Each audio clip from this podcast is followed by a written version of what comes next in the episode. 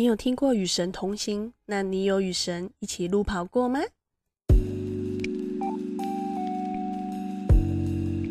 嗨，大家好，我是 Vanice，欢迎收听周末要干嘛？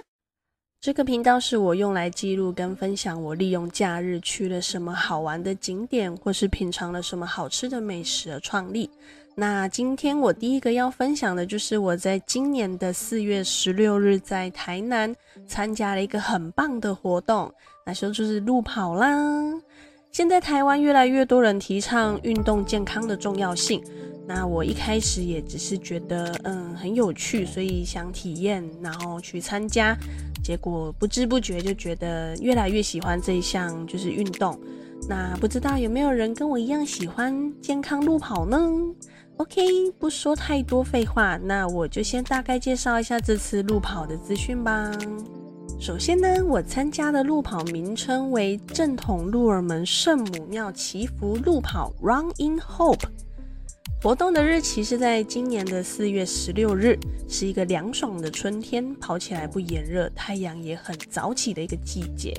活动的地点就在我们台南最有名的信仰中心正统鹿耳门圣母庙。下次有机会再跟大家详细介绍这个很有名的圣母庙吧。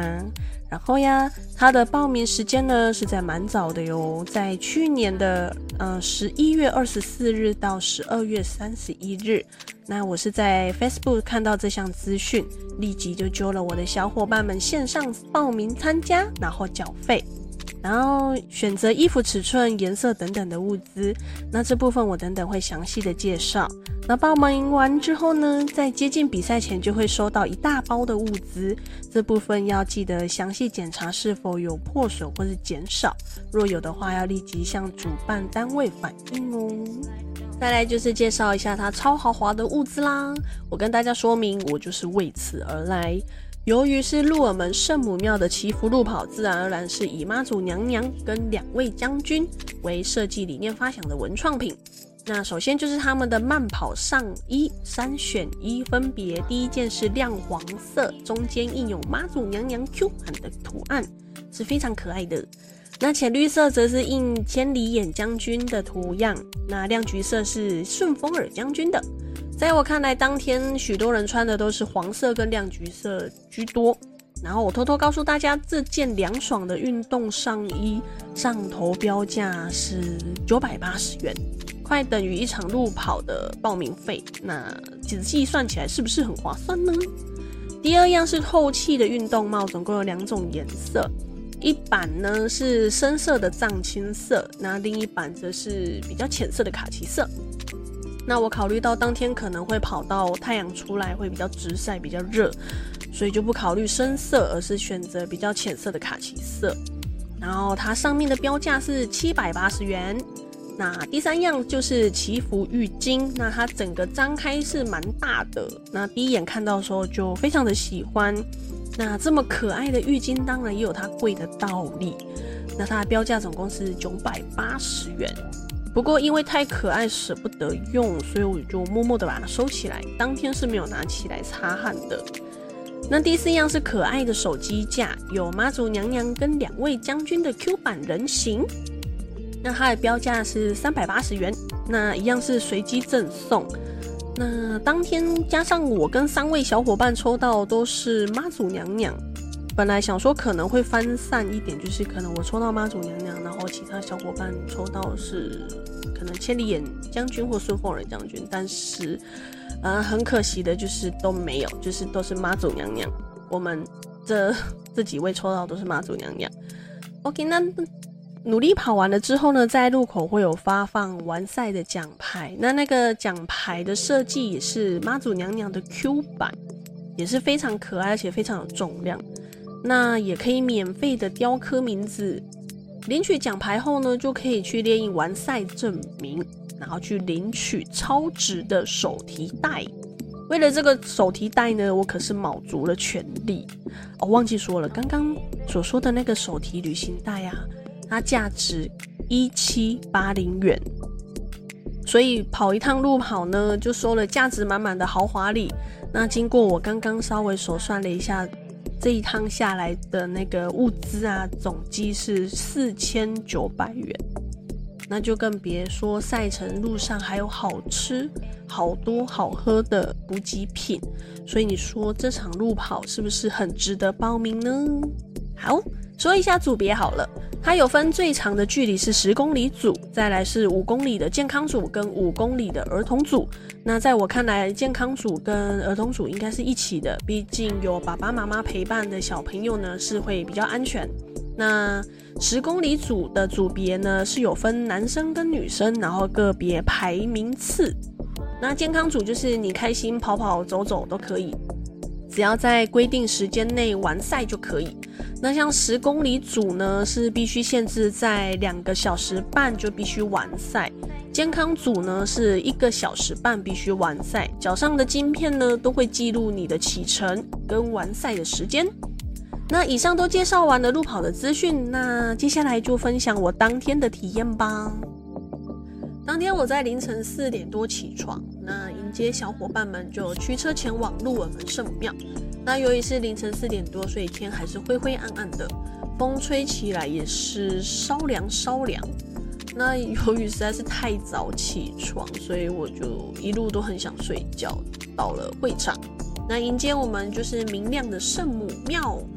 那在报到之前呢，我们一样先跟妈祖娘娘拜拜，然后禀告今天我们要来参加路跑，那希望妈祖娘娘能够保佑我们能够平安顺利的完赛。之后时间到了，我们就去放置行李，也大致逛逛看看有没有什么凉水摊，然后看一下我们要路跑的路线跟有没有紧急的医护所。那之后就是主持人开场，准备做健身操。不过我得。诚实说，就是当天的健身操实在是让我有点傻眼呢。它不是我们平常会看到的那种健身操啦，它就是像平常我们健身操不是会拉拉筋、呃转转头啊或摆摆手之类的，但是它不是诶、欸，它是带舞蹈动作，就是你应该有看过网络上跳舞蹈那种动作吧？所以我我完全愣在原地是傻眼的状态，因为我根本就不会跳诶、我转头看了一下其他人，就是嗯，也是做着自己的动作，或者是跟着他们跳，但是不是很熟练，所以跳起来的舞蹈有点奇怪。所以到后面呢，就变成我拉我的筋，他就在台上跳他的舞蹈喽。之后到了早上六点，是十公里组要准备起跑了。他们果然是专业的跑者，不管是队服啊，或者是专业的装备，一看就跟我这健康组来跑的人完全不是同一个级别。接下来是我们健康组在六点十分的时候开始起跑。回想前两年因为疫情，所以没有办法参加许多的路跑，所以这次我带着很兴奋的心情准备迈开步伐。结果呢，由于前方起跑的人速度比较慢，我在原地待了差不多两分钟才开始抬脚走出我的第一步。跑了差不多一公里吧，就听到旁边一位爸爸跟他小朋友的对话。那小朋友说：“爸爸，我累了，我不想跑了。”结果爸爸说：“怎么？我们才刚跑诶，你就累了？那接下来我们要怎么办呢？”那在路跑上，像这样子的情形也是蛮多，很多带着小朋友的爸爸妈妈，就是很努力的，也是牵着他们的手，这样慢慢走，慢慢跑。之后我发现我的体力也开始逐渐下滑，因为我并没有常常慢跑的习惯。那我的小伙伴们也在这路跑的路途中就海放我了，因为他们跑的比较速度比较快，那他们的体力跟耐力也比我还要好，所以我跑的比他们慢，自然就会被落下。那我就挥手示意说：“你们走吧，我自己可以的。”于是乎呢。我就自己一个人在茫茫人海里跑跑，累了就用走的，那 OK 了，我就继续用跑的，以这样循环的方式在慢跑路跑这样。嗯，看着标示几公里的牌子下面啊，都有写着蛮可爱的一个语录这样子，然后就跟大家讲一下。那其中有一个呢，就是写说，嗯、你以为你跑一趟就会瘦了吗？或者说我的阿嬷跑的都比你还要快，在看到的时候心里都会有一种不自己笑的感觉，觉得真的是很激励人心。也很多人都纷纷有停下来跟牌子拍照，但是由于我实在是怕我会来不及在时间之内跑完，所以我就放弃了这样的机会。就路上跑，看着就继续往前走，继续在独自奋斗的路上。那即使到了补给站啊，有香蕉或者是番茄，都因为实在是太多人了，我根本挤不进去，而且挤进去的这段时间又很浪费，所以我就拿了一瓶小水就离开了。那小水的体积也比较小，所以拿在手上。啊，边、跑边喝，这样也比较不费力，所以是个很棒的东西。对，它瓶身不大也不重，所以这样比较好。那我口渴了，就是沾个水就好了，这样子。那这边也有个小建议，就是说我们在路跑的时候，尽量不要因为跑步会口渴，或者是觉得身体缺水，然后喝一下子喝大量的水分在肚子里面。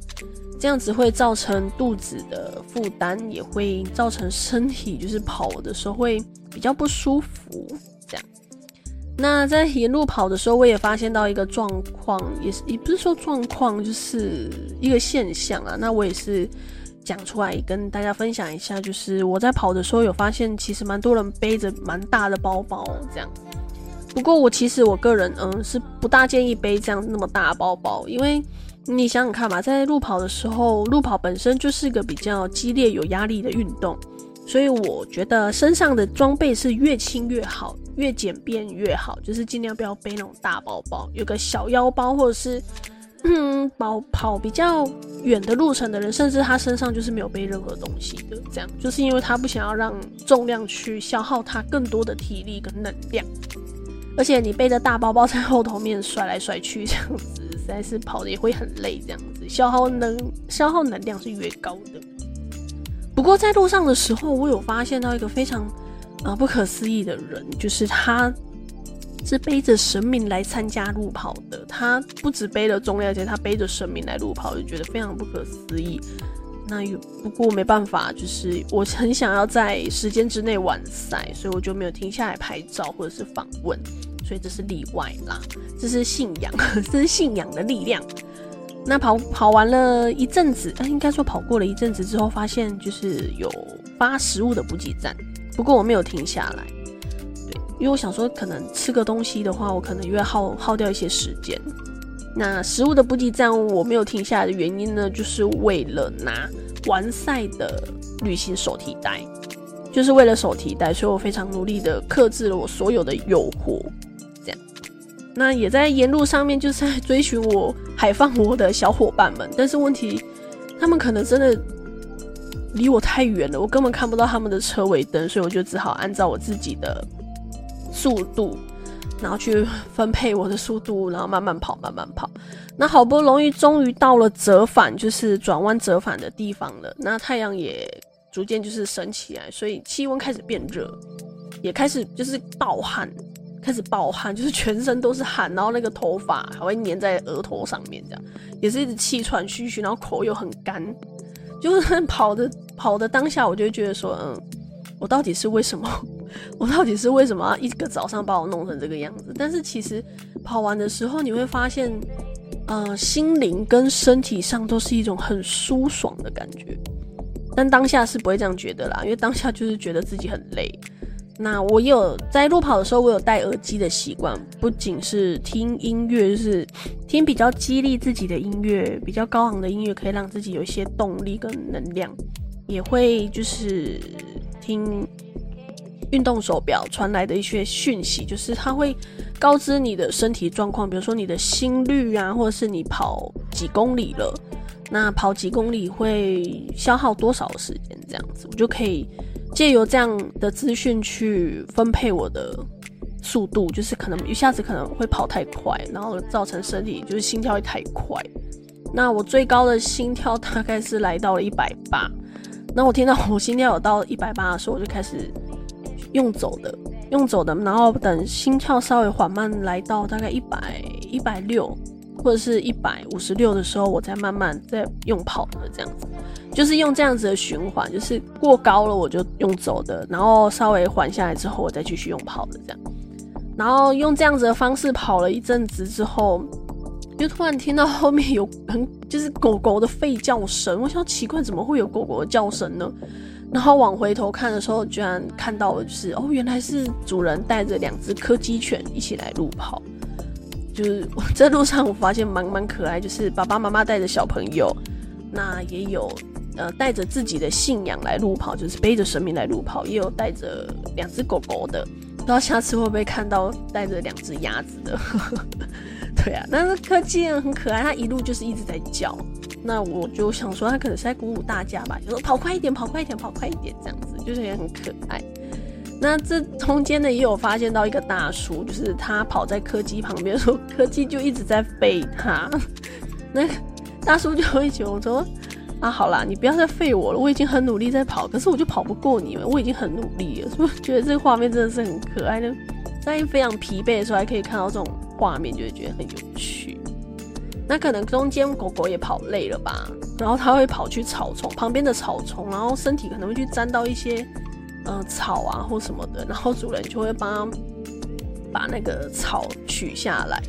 就是它摸摸它的肚子，所以它就刚好也可以休息这样子，有可能跑太累了。那之后我在最后剩下一公里的地方，实在是累到真的有点无力，而且嗯头有点晕。所以我在内心就开始激励自己，就想说都已经剩下最后一公里了，我一定要撑下去。那怎么撑下去呢？我就告诉自己说，那我再努力一点，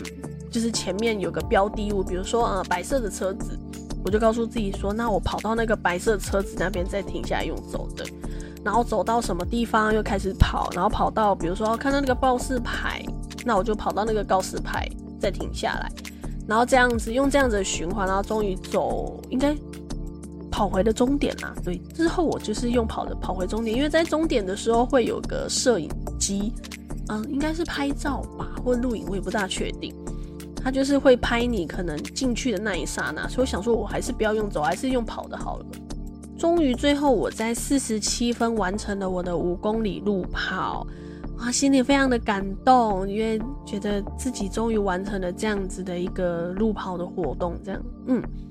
那之后，我跟小伙伴会合之后呢，就去领完赛奖状跟物资，因为奖牌是在跑完的那一刹那，他就会发送给你了。这样，我们就喝着一些东西，然后回程呢，一样是跟妈祖娘娘感谢说，哦，我们已经顺利完赛了。